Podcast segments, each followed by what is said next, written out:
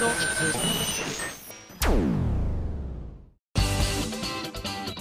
あさみのシンガーソングゲーマー。皆さんこんにちは。今休みの SSG322 回目でございます。いやー今年の夏はなかなか夏いね。暑いね。寒いね。なんかいろんな感情がね今現在入り混じっておりますが7月入ってもう10日ばかり経っておりますけれども7月はどんな感じですか？まだ私6月なもんですから。え？それではメール紹介していきたいと思います。これ。今井さんスタッフの皆さんこんばんは。はっぱと申します。どうも。先日久しぶりに帰郷しました。久しぶりの故郷は変わっているところも変わっていないところもあり新鮮で懐かしかったです。久しぶりに街中を歩いているとアリスガーデンという場所で DJ イベントが開催されていました。こういう風に音楽を感じるのもいいなとまったりと参加していたらなんと大柄で筋肉ムキムキの外国人2人と白人のお姉さんが突如参入してきて会場を大いに盛り上げるという楽しい乱入が発生しました。いやー外国人の方はパワーがすごかったです。上半身裸のムキムキの男が英語で場を盛り上げているものだから私もたくさんはしゃいで楽しかったです。白人のお姉さんやムキムキの外国人の方と至近距離でこの人言いたいだけだよねこの白人のお姉さんとムキムキの外国人を何度も。よっぽどなんか印象的だったんでしょうね。至近距離で踊り最後はハグをする。言葉が通じなくても同じように楽しめる音楽って素敵ですよね。音楽は楽しいなと再認識できとてもいい休日になりました。とあ写真が添付されているんですが確かに半端ねえっす。超ムキムキっす。これはなんだろう映画のワンシーンみたいですね。いいなライザップとか言ってるのかな。なんか筋肉ねつく人って才能なんだろうなとは思いますけれどもやはり片っぽがあの黒人の方で。男性の方は両方とも黒人となんかどどこだろうな。白人っていう感じの色合いではなく女性の方は白人の方ですね確かに。いや見るからに楽しそう。でも音楽ってこういうもんですよね。やっぱり楽しむって素敵だと思います。ねあの確かに私が歌う曲は楽しいばかりの曲じゃないことも多々あったりとかして例えばですけれども、まあ、あのこれはみんなに言わないでって自分が言っちゃったから私がねオンエアで言うのははばかれるなとは思いつつも、まあ、ちょっとあの反省もした方がいいってお客さんからも言われたのでねちょっとだけお話ししますとちょうどねあの最終回プラメも最終回直前の時に今日このあと何時間後かに放送があるねっていう状態の時にですね12話を見終わった後の気持ちで歌って超気持ち込めて歌ったところですね。気持ち込めすぎてなんかいろいろフューズが飛ぶっていう事態が発生して普段だったら何食わぬ顔してそのまま続けることも私は多いんですけど何気がつかないふりしてくれみたいな空気出すことも多いんですけどあの日はつい「ああダメだこりゃ!」って言っちゃったんですよね集中してたがゆえになんかこう人間の危機的対応力のなんか片鱗を見た気がしたよね私ってとことんまで行っちゃってる時はやっぱりああなるタイプなんだなって思いました。急になんか「あダメだ!」って。すっごいそれまで自分でもびっくりするぐらいいい感じで歌えていたのでそのな失敗したショックが大きすぎたんでしょうね。久々にあのやり直しを やらせていただきました。でも最初なんか落ち込みすぎちゃって大事な大事な歌なので落ち込みすぎた結果もうそれこそね見に来てくださった方々も「頑張れミンゴス頑張れ」って言ってくれてたんですけどなんかもう申し訳なさが先に立って前が見れなくて私が。ずっとうつむいているっていう 近年まれに見る、えーね、状態だったんですけどたまたまその時にねあの始まる前にちょっと楽しくおしゃべりをしていたあの発売元のアニプレさんの若いお方たちがですねあの冗談交じりに言ってたんですよ。表に先にあの注意事項とか同期の2人で漫才でもしてきたらどうって言ったら勘弁してくださいよみたいな話をしてたし彼らの上司の女性の方にいつもお世話になってる方にねあの大阪は私行けないので若い何々と何々っていうのが行くのでよろしくお願いします。どんな風にいじっていただいても構いませんって言われてたんですよ。それもあってもう名指し超絶あの後ろにいたんですけどすんごいでっかい声で「ねえどうしたらいい?」って言ったら2人して「分かんないっすよ!」ってコントみたいに反応してくれたのがめっちゃ面白くて「ねえ元気が出ること言ってよ!」って言ったら片っぽの体育会系のね青年がすっごい大きい声で「あさみさんファイト!」って言ってくれたんですよね恥ずかしかったろうにと思ってだから分かったその気持ちを受け止めてもう一回頑張るよ。ちょっと仕切り直してくるわって言ってねそんなのもありましたけどみんなにねネットには書かないでって言っちゃったんですけど自分で言っちゃいました。あの反省してます。帰り際にね言われたんでいつも来てくださっている方にですね。でも反省はしてねって。ですよね。ここで甘やかしちゃいけないよなって思ってその後の大阪2回目のイベントと翌日の名古屋のイベントはねかなり気合を入れてやらせていただきました。やっぱり失敗がその後ね自分を強くするっていうところあるので、ね、1回目に来ていただいた方はそういうのレアなものを見れたと思っていただければ幸いとは思いますが頑張ります。今後もね朝焼けのスターマインはいろんなとこで歌っていくと思いますのであそうそうそういえばねその時にちょっと話が出たんですけどあのー朝焼けのスターマイン私のリクエストでサイリウムの色は何色ですか？って聞かれてなんとなくのイメージでオレンジと黄色みたいなことをずっと言ってたんですけれどもなんかいろいろ私もその後悩みましてですねひょっとしてなんか青もあった方がいいのかなっていう話をちょっとしたんですよ。というのも、まあ、理理由はいろいろあるんですけど、まあ、一つはあの朝焼けっていうことは真っ暗な夜からだんだん明けていくっていう意味合いもあるから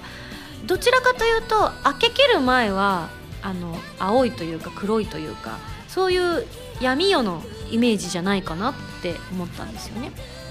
でそこにスターマイン輝いているだからなんか青ベースのものにその花火の色みたいなオレンジだったり黄色だったりとかがあった方が朝焼けのスターマインっぽいんじゃないかなっていう思いともう一つがですね昨年のあの初めて私が大きな、まあ、いわゆるフェスと言われているものに出させていただいたんですけれどもその時にあのあった教訓といいますか全然失敗ではないんですけれども教訓が生まれましたよね。あの私のことをあまり知らない方々でも本当に驚くほどあの足元が同じ色に染まったんですよ綺麗にで私って結構パーソナルカラーだったりとかいろんなものがあったりとかするんですけれどもそういうのを抜きにしてなんか後で聞いたら照明の色に合わせて結構皆さん振るんだとかあとやっぱり今井さんのイメージはこの色だからとかいうのが多々あってあのね見に来てくださった方々にはあこの曲はこの色じゃないのになんて思わせちゃったところもあったのでごめんねなんて話もしたんですけれども朝焼けのスターマインは多分今後もいろんなところで歌っていくことが予想されるんですよね。そうなった時におそらくふんわり私のことを知っている人とかあと照明の感じとか、まあ、指定はできるとは思うんですけれどもいろいろ考えた時になんとなく青のがしっくりくるんじゃないだろうか昔からねプラス A カラーも青ですしね。なので結果メイン青。そこに例えばあの日本日本ぶりとかしていただく方は片っぽ青にしていただいて片っぽ黄色かオレンジとか、まあ、持てる方はね上手に持っていただければと思いますけど禁止されてる場所もあるので、ね、気をつけていただきたいですけれどもなんかそういう風に触れるのであればほとんどの方が例えば青く染まってる中に黄色とかオレンジとかがたとパパッと時々見えたらあ私のことを応援しに来てくれた人がそこにいるっていうのが分かるんじゃないかなと思って大きい会場になればなるほどなんかそういうコミュニケーションがね光で取れるんじゃないかなって思ったら結果的に一石二鳥じゃないかなって思ったんですよね。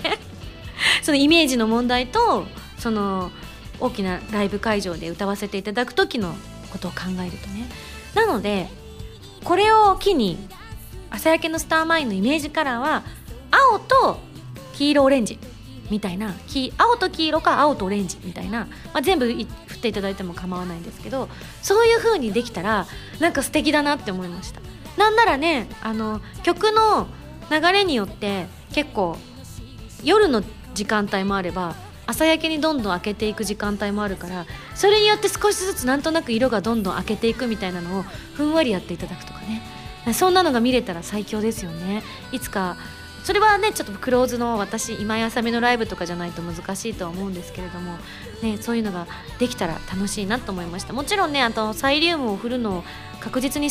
の推奨しているわけでは私はないので本当に来てくれて歌を聴いてくれるのが私としては嬉しいのでどちらを選んでいただいてもいいんですがなんとなく私も誰かのライブ行った時にサイリウム持ってたら嬉しかったのにって思うことあるのでもしサイリウム振りたい方はそうしていただけるといいと思いましたねなんかその提案をした時に超いいこと思いついたと思って私なんか嬉しくねイベントで思いついてラッキーって思いましたね。はい、という感じでございます。今日は後半で普通歌の方でですね、まあ、のプラメモも最終回も無事終えて、えー、本当にあのいろいろ思いが交錯しておりますけれどもそちらでねあの朝焼けのスターマインの感想なんかもお届けしたいななんて思っておりますのでお楽しみに。はい。それでは次のコーナーです。どうぞ。カルト M このコーナーはリスナーさんから出題される今やさみに関するカルトな問題を私今やさみが答えていくというコーナーです。カルト M レベル1ハンドルネームデザイアさんからの問題です。ミンゴスの昔からの癖は？うーん。関節ならし。カルト M レベル2路地裏のアニキンさんからの問題です。ミンゴスが七夕の短冊に書いた趣味丸出しの願いは 書かないよ趣味丸出しにしないだってみんなが見るものでしょ私そういうの怖いからそんなの書かない。そうだな。うん。みんなが健康でいられますように。普通だな。ひねりがなかったな。カルト M レベル3、ハンドルネーム文蔵さんからの問題です。ミンゴスが一度でいいからお腹いっぱい食べてみたいものは何ですか？一度でいいからってことはまだ食べたことがないものってことですかね。ジビエ。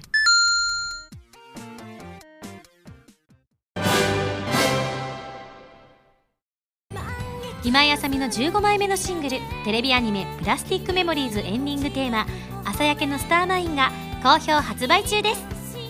アニメ版は動画工房書き下ろしジャケットに加え「プラスティックメモリーズノンテロップ」のオープニングエンディングが収録ですそしてアイラと司のプラスティックメモリーズオリジナルミニドラマも収録しています。DVD 付き版通常版もよろしくお願いします。今井麻美の16枚目のシングル「 Babylon before the daybreak」が2015年7月22日に発売されます。新曲「バビロン」のほか任天堂 3DS 版 Corpse Party Blood Covered Repeated Fear オープニング曲「シャングリラ2015バージョン」SSG のミュージックパズルで制作している「ディープオブフェイスが収録されています。皆さんぜひ聴いてみてくださいね。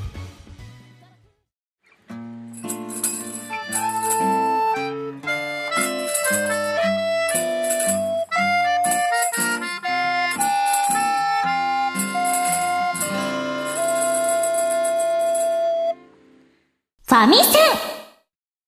このコーナーはファミツー .com 編集部から派遣された謎の司令官みおちゃんがおすすめするゲームを真のゲーマーを目指す私今やさみが実際にプレイして紹介するコーナーです。前回の指令書に書いてあったゲームはプレイステーションビータプレイステーション3で発売中の、えー、ソフト絶対迎撃ウォーズということでこちらアクアヤさんからね発売中でございますけれども予告動画の方で私のうんまあまあ華麗なる 年さばきをご覧いただいたかと思いますけれども。まあ、ちょっとあれだけ見るとねあのどういうゲームなのかちょっと分かりにくいなと思われた方にぜひですね、えー、ファミツー .com さんの方で「絶対迎撃ミンゴス」という動画が公開中になっております、えこちらをね見ていただくとよりゲームのことが分かるんですがなんかそこでも一度紹介してたのでね詳しいゲーム説明というのはね今回しなかったのでぜひそちら見ていただきたいんですがどんなゲームかと申しますと武装された都市を開発強化し迫り来るエネミーかっこ敵を迎撃する都市防衛アクションゲームということで360度から襲来するエネミーに対し都市区画を回転させながら攻撃を加えていきましょうということでエネミーの迎撃勝利報告による市民の移住資源の獲得そしてそれらを使ってのユニット建築研究開発といった都市の強化これを繰り返していくのがゲームの流れとなっています。で今回私が SSG の動画の中でご紹介したところは敵が攻めてくるのを守る的な向こうの方からね敵一体何の敵なのかはねちょっと私にもわからないのですがいろんな形状の敵がいましたけども時々ねダンゴムシみたいな敵とかもっとでかいやつとかもっとねあのステージが違ったりとかするともっとねでかいやつが来たりとかするんですよ。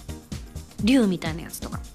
でそれをまあ倒すパターンの、えー、ゲームのところ。で、えー、今回ご紹介できなかったんですが丸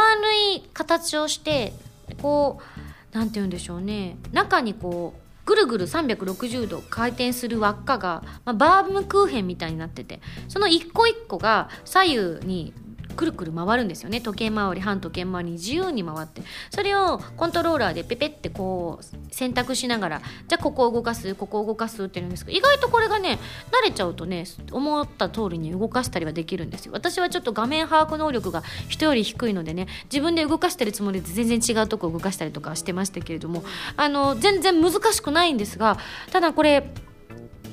だんだん同時に敵も攻めてきたりとかするのであのどういうふうに都市を開発していくとよりあのダメージを少なくして街づくりができるかっていうところを考えていくのが本当に楽しいゲームです。なんかね赤いのと緑のと青いのとそのいわゆるドドドドドドドっていう攻めてくれる、まあ、いわゆる銃みたいなガトリンクスみたいなやつがあるんですけれどもそういうのをこうちゃんと輪っかの内側の輪っか真ん中の輪っか外側の輪っかにきちんと配列してさえいればうまくこうカシャンカシャンってなった時にもうものの見事にキューンとこう変形してですねもうなんなら私やっぱり世代的にはトランスフォーマー世代なのでちょっとかっこいいなって思っちゃうんですよねその変形具合が。なんか最近あんまないですよねあの昔はもうなんだろう朝の日曜日の朝にない時はなかったっていうぐらい車とかバイクとかが最終的にはガガガガガってなって合体して敵を倒すっていうのがあったんですけどそういうのをやっぱ私のこうなんだろう幼心を刺激するわけですよ。かっけーみたいな。すごい車のこのドアの部分が手のガードになるんだとかなったりするのがねすごく面白くて。なんかそういうのを連想させてくれますよね。で何よりもこのゲームの一番私あすごいなって思ったところがストレスを感じにくい作りになってるなっていうのを思いました。あの街を作る時もそうですし敵を攻撃する時もそうなんですけれども自分が思った通りに動くっていうのゲーム性っていうのってよくあるようで結構難しいんですよね。なんかあこういう風に動かしたいんだけどなって想像はできして上手な人のを見るとあこうすればいいんだなって分かるんだけどでも実際に自分がプレイしようとしてみるとなかなか難しいプレイヤースキルが低いと難しいってことがあるんですがかなりその自分が想像した脳の中で指令を出したものとあのと同じ感覚で動いてくれるっていうのがすごくよくできてるなと。結構こういうところの細かいところの開発を結構密にされたんじゃないかなっていうのを感じさせてくれるいいゲームだなっていうふうに思いました。なのでぜひ皆さんもですね一度このゲーム手に取っていただきたいなと思うんですけれどもはい。何よりもあの今回の開発をね携わっていらっしゃった田村プロデューサーさん。タムタムがねなんて言ったって癒しキャラ。とっても素敵な人です。ああいう優しい方が作ったゲームだからこそ、まあ、一見殺伐とした世界には感じるかもしれないんですけれどもその敵を倒すだったりとか街を守るみたいなのとかってこうなんか世紀末的な要素が多々見え隠れすると思うんですけれどもどこかなんかほのぼのする部分とかっていうのを残しているっていうのはその街の作り込みの感じだったりとか、うん、そういったところに人柄みたいなものがスタッフさんたちのねチームワークの良さみたいなものも感じられるなというふうに思いました。なのでぜひおすすめのゲームでございます。というわけで今回ご紹介したゲームはアクアイアさんから発売中のプレイステーションビータプレイステーション3の絶対迎撃ウォーズということなので体験版も配信中となっております。ぜひそちらで一度遊んでみてみるのもおすすめでございます。というわけでそろそろ来週の指令書を開封したいと思います。指令書。ミンゴさん、こんにちは、こんにちは。次回は、えー、久々に貢献していただきたいと思います。ほうほう、何に貢献するのかな？あ、ひょっとしたらですね。レッツ！貢献！そうです。来週は発売中のプレイステーションビータ用ソフトフリーダムウォーズをプレイしていただきます。あれでもこれ以前紹介しましたよね。あどういうことなんだろう。あなるほど分かりました。なんとゲストさんがいらっしゃるようです、えー、ゲストさんに赤羽健二さんをお迎えしてフリーダムウォーズプレイしてみてくださいね。というわけで頑張ってね謎の司令官みおちゃんよりといただきました。あ赤羽くんが来てくれるんだ。嬉しいですね。じゃあいろいろねあのフリーダムウォーズ結構赤羽くんプレイしてるというふうに聞いているので一緒に助けていただきながら市民を助けていきたいと思います。はいというわけで、えー、来週のゲームはフリーダムウォーズに大決定。以上ファミセンのコーナーでした。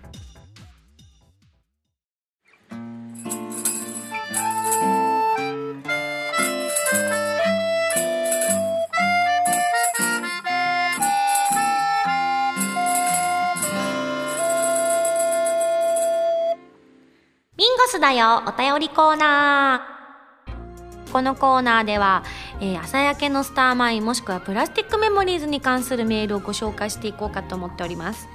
えー、無事ね6月の末に、えー、最終回を迎えてしまってなんだかすごく寂しい気持ちで毎週ねあのー、あ今日プラメモの日だって思うとそわそわしたのがもうなくなっちゃうんだなって思うとまたねもうこの作品に関してはよくね私たち声優さんなんかは軽い気持ちで2期やってくださいよなんて言うんですけれどもなんかこれに関しては簡単に言ってしまうのははばかられるなって思うぐらい本当に今いい余韻に浸っているなという感じでございます。まだご覧になってない方はぜひブルーレイ DVD などで見ていただきたいなと思うんですがひょっとしたらちょこちょこあのネタバレ的なメールもあるかもしれないのでお気をつけながら聞いてください。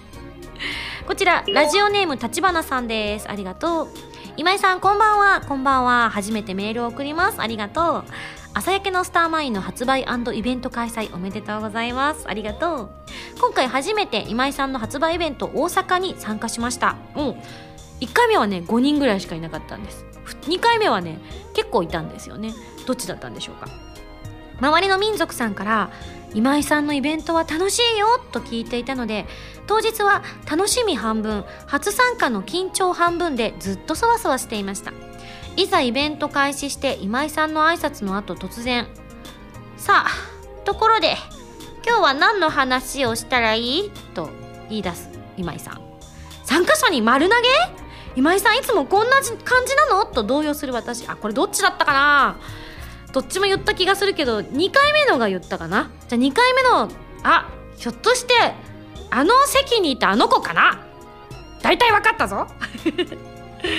えー、ずっとそんな感じで参加者との、えー、会話を楽しむ今井さんのイベントなんだなと思いました。皆さんも動揺なくレスポンスしていてすごいなと思いました。そうですね。慣れてらっしゃる方はね当たり前のようにみたいな。えー、そずっとそんな感じで参加者との会話を楽しむという感じで今井さんのイベントはアットホームだよ。初参加でも絶対楽しめるよと言われた理由を身をもって体験しました。ありがとう。今井さんのイベントは参加者との距離が近いなと感じたのですが、えー、何か意識していることはあるんでしょうか？参加者を巻き込む秘策などがあればぜひ知りたいです。そうですね。まああの基本的には多分私のあの過剰なるサービス精神の結果なのかなとは正直思っているところはあるんですよね。というのも初めて私がデビューさせていただいてからえ、まあ、あのずっと発売記念イベントっていうのはほぼほぼ欠かさず行わせていただいているんですけれどもところどころねちょっと調子が悪くて今井さんのイベントなのに今井さん喋んないみたいなこともありましたけどでもずっとやらせていただいてなんかやっぱり凄まじく嬉しかったんですよ。あの発売記念イベントを初めてやった時に。本当に小さい空間の中で、ね、こうわざわざ時間を作って CD 買っていただいて来ていただいてでまあある意味抽選だったりも先着だったりの場合もありますけどあのー、イベント自体はお金を取るものではなかったりするのでそういう意味ではあのー、ねやってくれるだけで嬉しいんですよなんて言ってくださる方もいるんですけどでもやっぱりすごく皆さんの時間とお金とその気持ちを考えたらこの私に与えられた1時間をどういうふうに過ごそうかっていうのをやっぱすごく考えたんですよね私なりに。で、まあ、人それぞれでいろんなタイプの方がいらっしゃるんですけど私はやっぱりおしゃべりマシンガントークガールなのでガール、うん、なのでやっぱりたくさん喋ってたくさん気持ちを伝えて歌を聴いてもらうっていうのが一番自分らしいのかなっていう結論に至って初めの頃はね司会の方に司会をしていただいたりもしたんですけれども途中からあの自分の今のその会場に着いた時の気持ちだったりとかその来てくださってるお客さんのお顔を見ているとなんか今日はこういう流れだなみたいなものをその場でやっぱりこう多分知らず知らずのうちに判断してるんじゃないかななんて思うんです。まあ思う通りにいかなくて逆ギレすることも私もありますけどこんなつもりじゃなかったのにとか言って言った回も何度かありましたけれどもでもそこもまた楽しいのかなと思ってそういうのをずっとこの数年間約6年半続けてきた結果あこうああいう感じに私のスタンスは行き着くっていう形になりましたね。でもちろんあれ今日楽しんでくれたのかなとか今日の内容いまいちだったななんて後で大反省が始まることも多々あって周りのスタッフは結構ね今井さん面倒くせえなって思ってる時もあると思うんですよ意外と。なんかす例えばですよ例えばなんだけどもうめちゃくちゃ受けた時とかあるんですよ。もうどっかんどっかん笑っていただいてあの今日のすごかったっすねみたいな。もうお腹が痛いですよって言って皆さんが帰っていくと逆に不安になったりとかしてなんか私そういうつもりじゃなかったのになんかそういう風になっちゃってなんか自分が望んでないのにそうなるってあれですよね。ダメってことですよね。いやそんなことないからみたいなのがね面倒くさいんですよ私。結構。なのでなんかそういうのを繰り返し繰り返しやってきた結果こう。とにかく空気を読む その時のお客さんのノリみたいなのをね重視した結果特に大阪会場はねあのラフな感じのことが多いですね。やっぱ土地柄なのかもしれないですね。こういうのがみんな好きなのかななんて思っちゃうんですよね。でなんかそういうのやってるとだんだんこう秘訣ってわけじゃないけれども私もみんなが何を考えてるのかを知りたいからやっぱ一歩踏み込むから距離も近くなっちゃって初めての方とかはいつも動揺させちゃうんですよね。で初めての方いますかって言って初めのうちはねそ特に聞いてなかったんですけど顔を見てあれ？この人初めて見たなとか思うぐらいだったんですけどあのなんで聞き始めたかっていうとたまに私あのお客さんいじりが激しい時があるんですけどで散々いじった人が今日初参加だったのにこんなにいじられると思いませんでしたって言われたことがあってひえーと思ってどうしようこれにこれて来てくれなくなるかもしれないと思ってそれ以来ちょっとねビクビクしてね聞くようになったんですよ。あの初めての方はねソフトに優しく扱おうと思って。でも目を見てると大体突っ込んでほしいとかもっといけ俺俺はいけるみたいな人とか大体わかるのでそういう意味ではなんかやったりとかしますけれどもね。でもそれも何もかもやっぱりあの私のこうやりやすいように例えばみんなが好き勝手話し始めちゃったら私のそのイベント自体が成り立たなくなるけど適材適所でこういいことをみんながポンって言ってくれるわけですよね。今井さん反省した方がいいですとか言ってくれるわけですよね。そういうのでまたドッと笑ったりとかして。なんかそういう適材適所でみんながこう話をしてくれるから私のイベントは成り立ってるのかなっていうふうに思います。これがね1000人とか2000人の規模ってやってるな私。ライブでやってるな。あーじゃあもうこういう人なんでしょうね。もう3000人でもやってるわ。すんませんした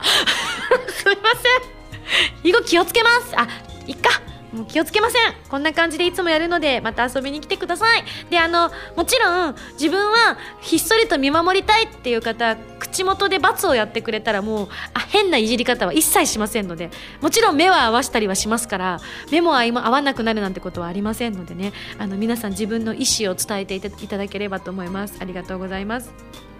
さあ続きまして。こちらハンドルネームライトンタンさんからいただきました。ありがとう。リンゴスこんばんは。こんばんは。いつも楽しく番組聞かせていただいております。ありがとう。さて、先日、秋葉ホールにて行われた、プラスティックメモリーズ最終回先行上演に行ってきました。あ、そんなのがあったんだね。知らなかった。最終回はとても静かに、二人の様子が描かれていき、心のどこかで期待していた大どんでん返しは全くなく、やはりとても静かに最後を迎える形となりましたね。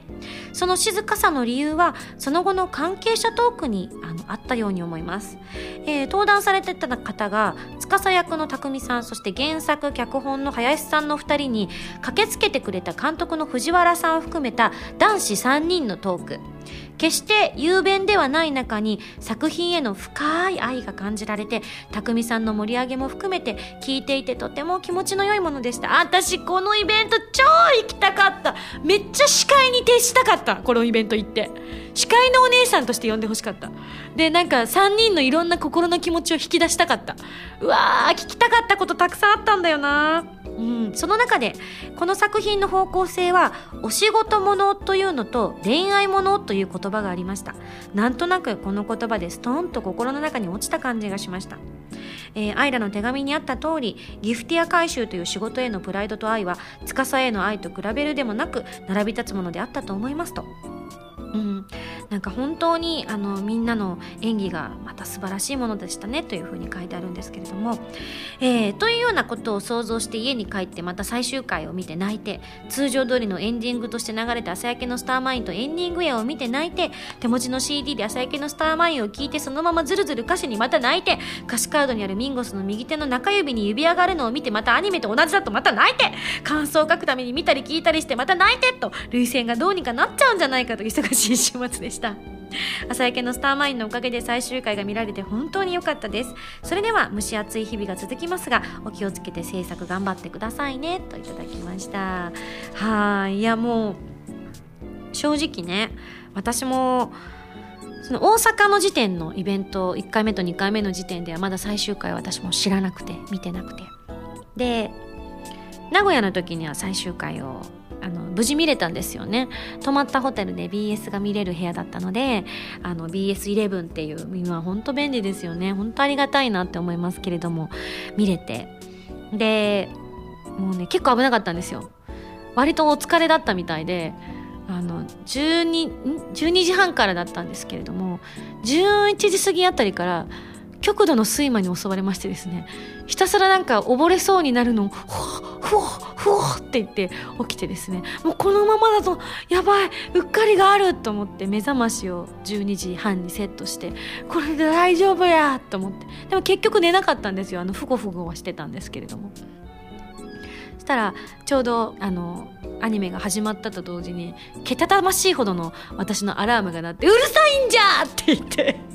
まあ私の自分の曲が流れたんですけど「お前の声うるさいんじゃ!」っつって私自分で止めて「今呼んどらんのじゃお前は!」みたいな感じで興奮してそのままやっとこう正座しながら見てたんですけどなんか恐れていた通りだなというふうには、うん、やっぱり思いましたね恐れていたって言ったらあれなんですけど今回のその私もアニメのテーマみたいなものを監督さんや林さんや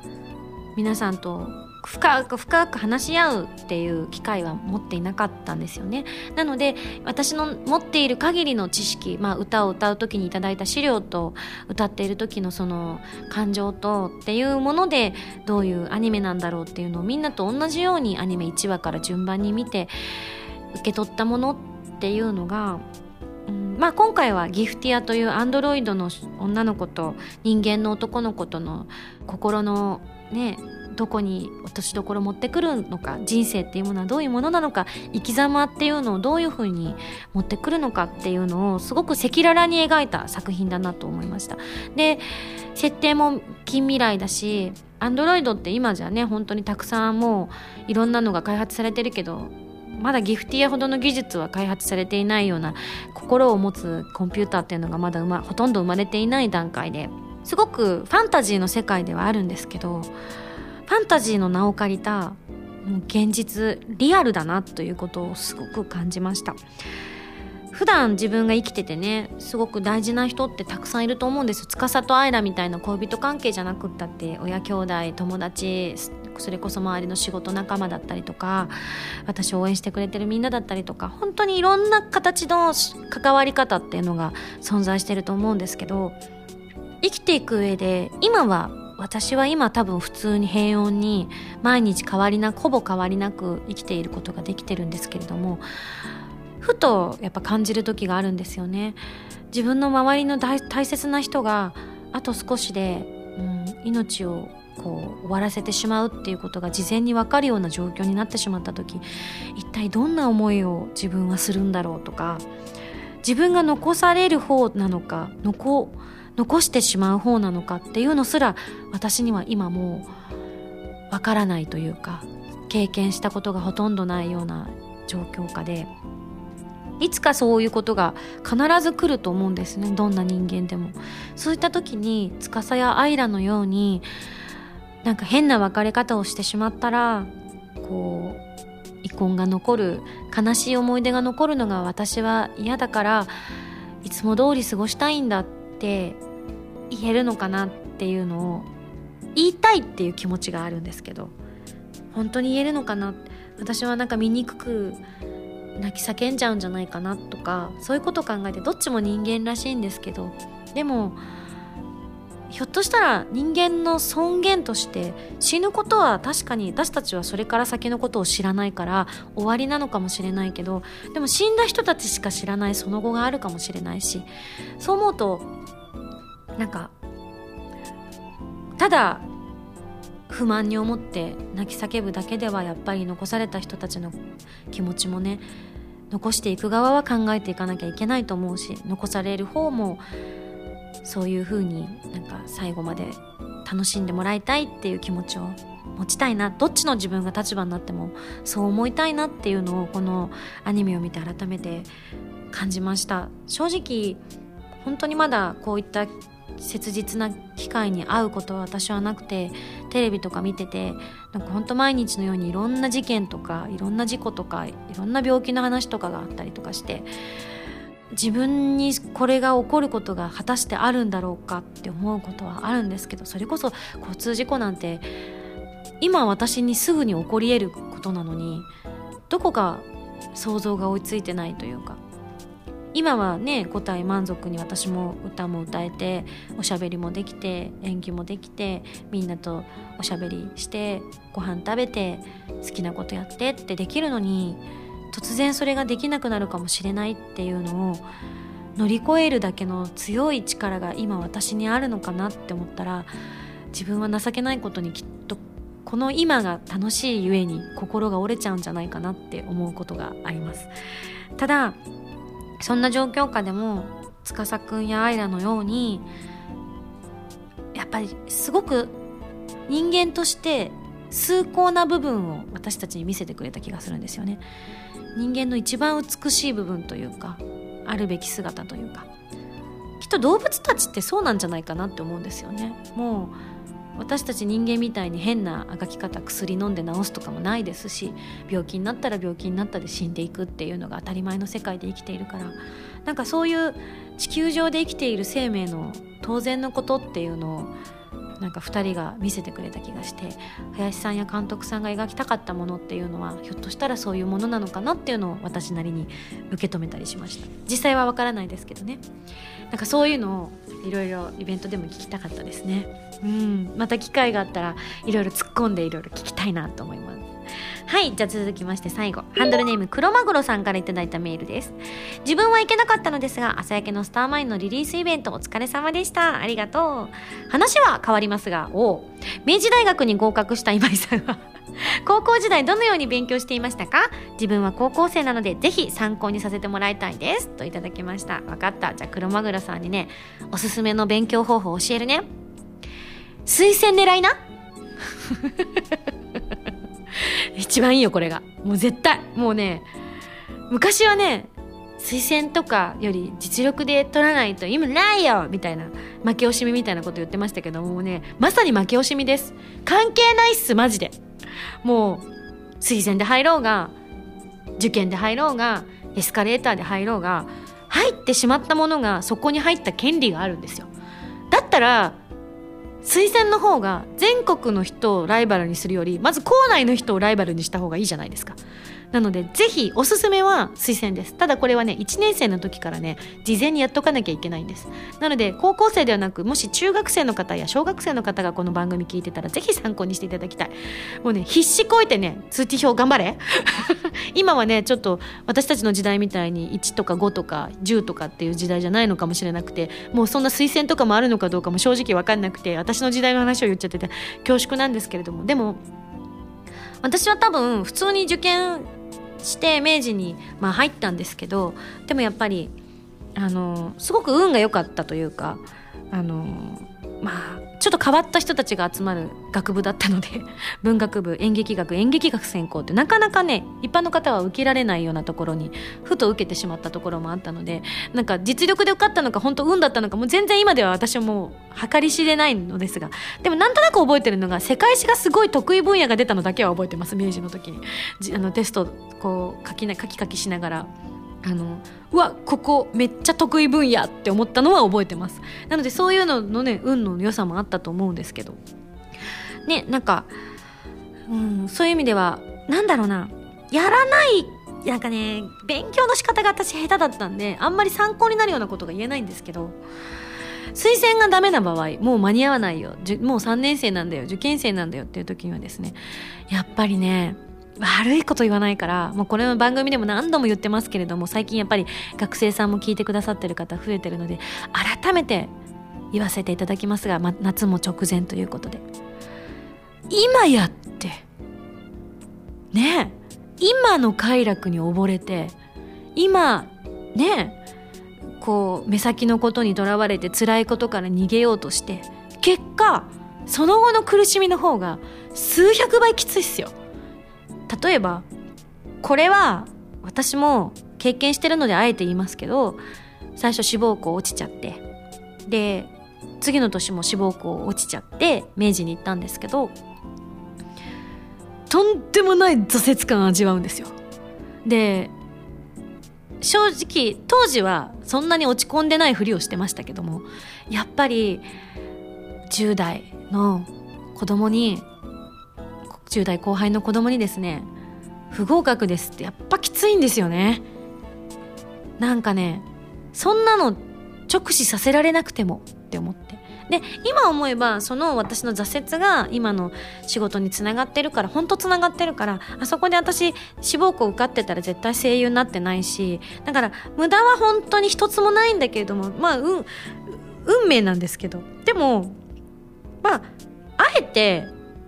失敗することもないかなって思いました。社会に出ちゃえばもうそんなね受験の失敗とかねへみたいなもんですよ。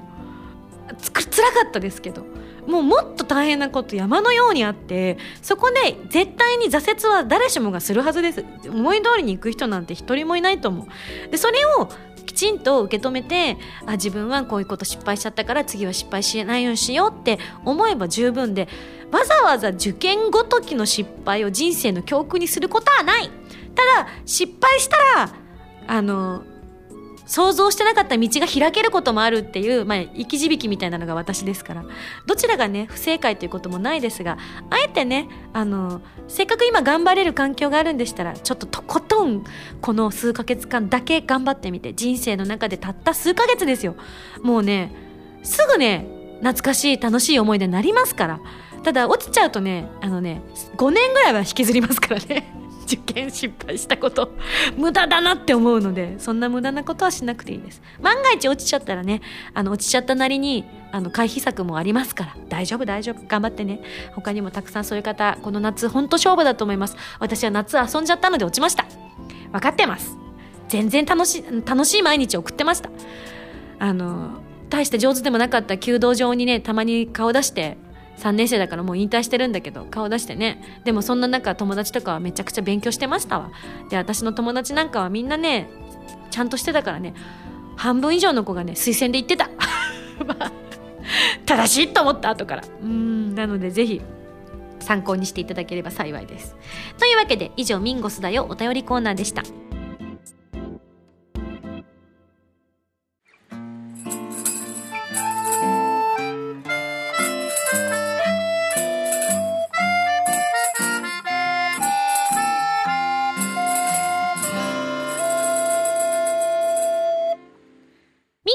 ミュージックプレイヤー。さあこのコーナーは私の新曲などを皆さんにお届けしていく試聴コーナーです。それではこちらの、えーリクエスト来てます。広島県のラジオネームおのっちさんから頂いております。ありがとう。今井さんこんばんは。こんばんは。おそらくこの放送がある頃には Leap of Faith の作詞と編曲が完了したのかなと思っています。うんなかなかいい読み。今更なのですが今井さん本当にお疲れ様です。ありがとう。CD の発売も近いですしぜひ1番だけでも披露してより多くの人に CD を手に取ってもらえたら嬉しいなと思ったんですということでいただきました。ナイスタイミングというわけで、え本邦初公開になるかと思われます。ちゃんと歌も歌詞も私がやりました。歌歌私じゃなかったらやばいね。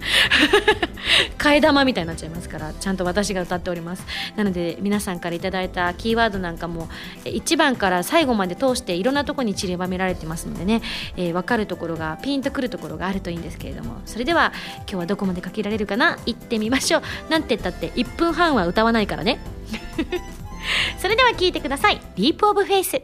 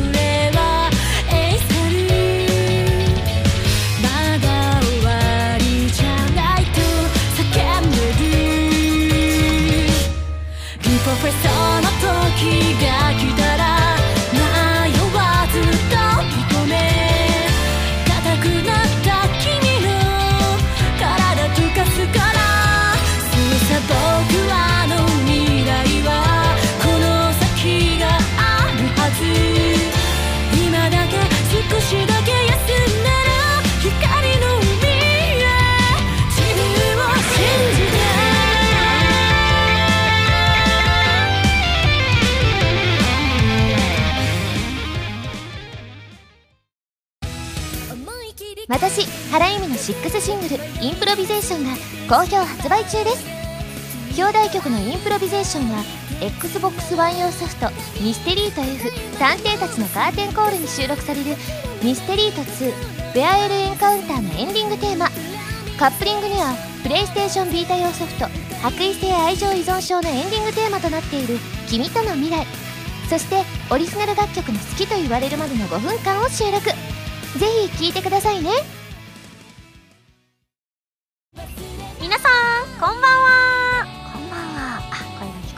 ね。どうも今やさみです。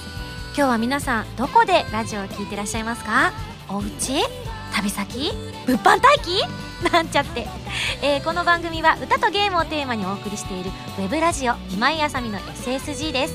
ファミツー .com のほかポッドキャストや YouTube でも配信中です。みんなのライフスタイルに合わせてあなたに寄り添うラジオ今井あさみの SSG 毎週土曜日0時に更新中です。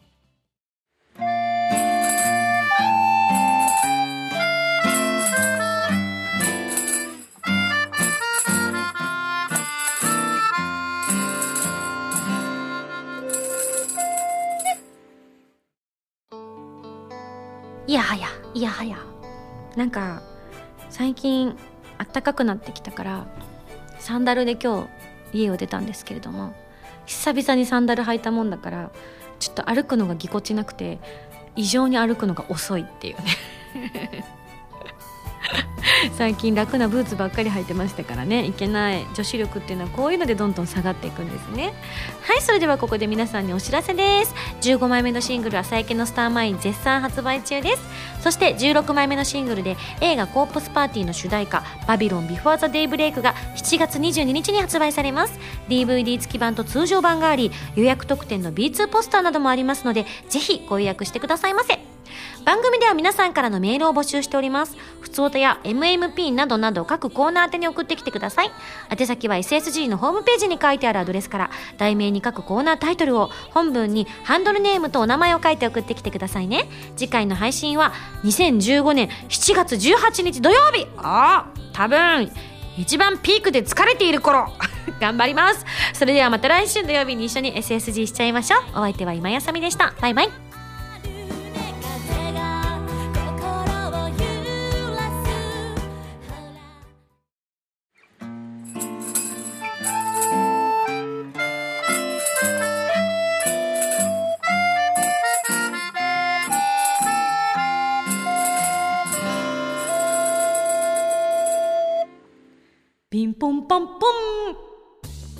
今井麻美です。皆様にお知らせがございます。正直私も今知ってかなり驚いているのですがなんと今回の MMP のコーナーで聴いていただきました「 Leap of Faith」新曲なんですが CD の発売に先駆けて先駆けてハイレゾ版が先行配信されることが決定しました。マジで？本気ですか？結構攻めてますよね。普通に考えて。なんか同時配信とかだったらねありそうな感じなんですが。まあハイレゾのために作ったと言ってもねもう本当言い過ぎでは全くない今回の Leap of Faith なのでぜひ先にハイレゾの方で皆さんチェックしていただきたいななんて思っております。配信日は2015年7月17日金曜日からとなっております。ハイレゾに入る楽曲 Leap of Faith ぜひ皆さんハイレゾで聴いてみてくださいね。というわけで緊急告知でした。ピンポンパンポン。